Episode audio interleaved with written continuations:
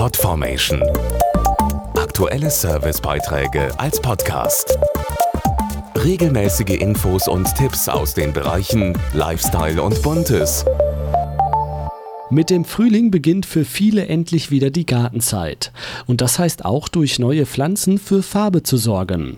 Im Trend dieses Jahr liegt hier eine ganz besondere Schönheit, die garantiert zum Star in ihrem Garten wird. Die gelbe Magnolie.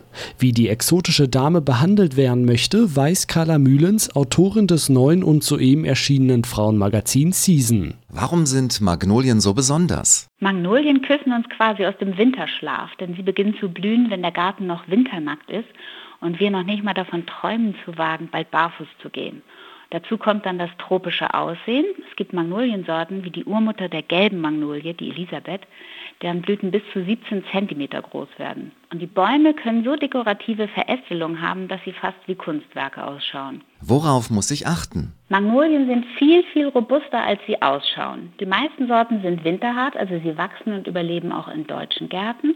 Wichtig ist, dass Sie einen guten Platz auswählen, also dass Sie genug Raum haben, um zu wachsen.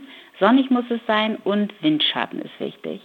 Ansonsten humusreicher Boden und viel Wasser. Ist die Magnolie für jedermann geeignet oder nur etwas für Gartenprofis? Man muss kein Gartenprofi sein. Magnolien kann jeder pflanzen.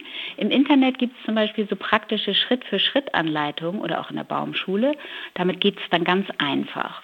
Und wenn man gleich Blüten sehen möchte, kauft man am besten einen größeren Baum, der schon Knospen hat. Und wer gar keinen Garten hat, so wie ich, der geht jetzt zum Blumenladen und kauft sich einen dieser großen Magnolienzweige für die Vase.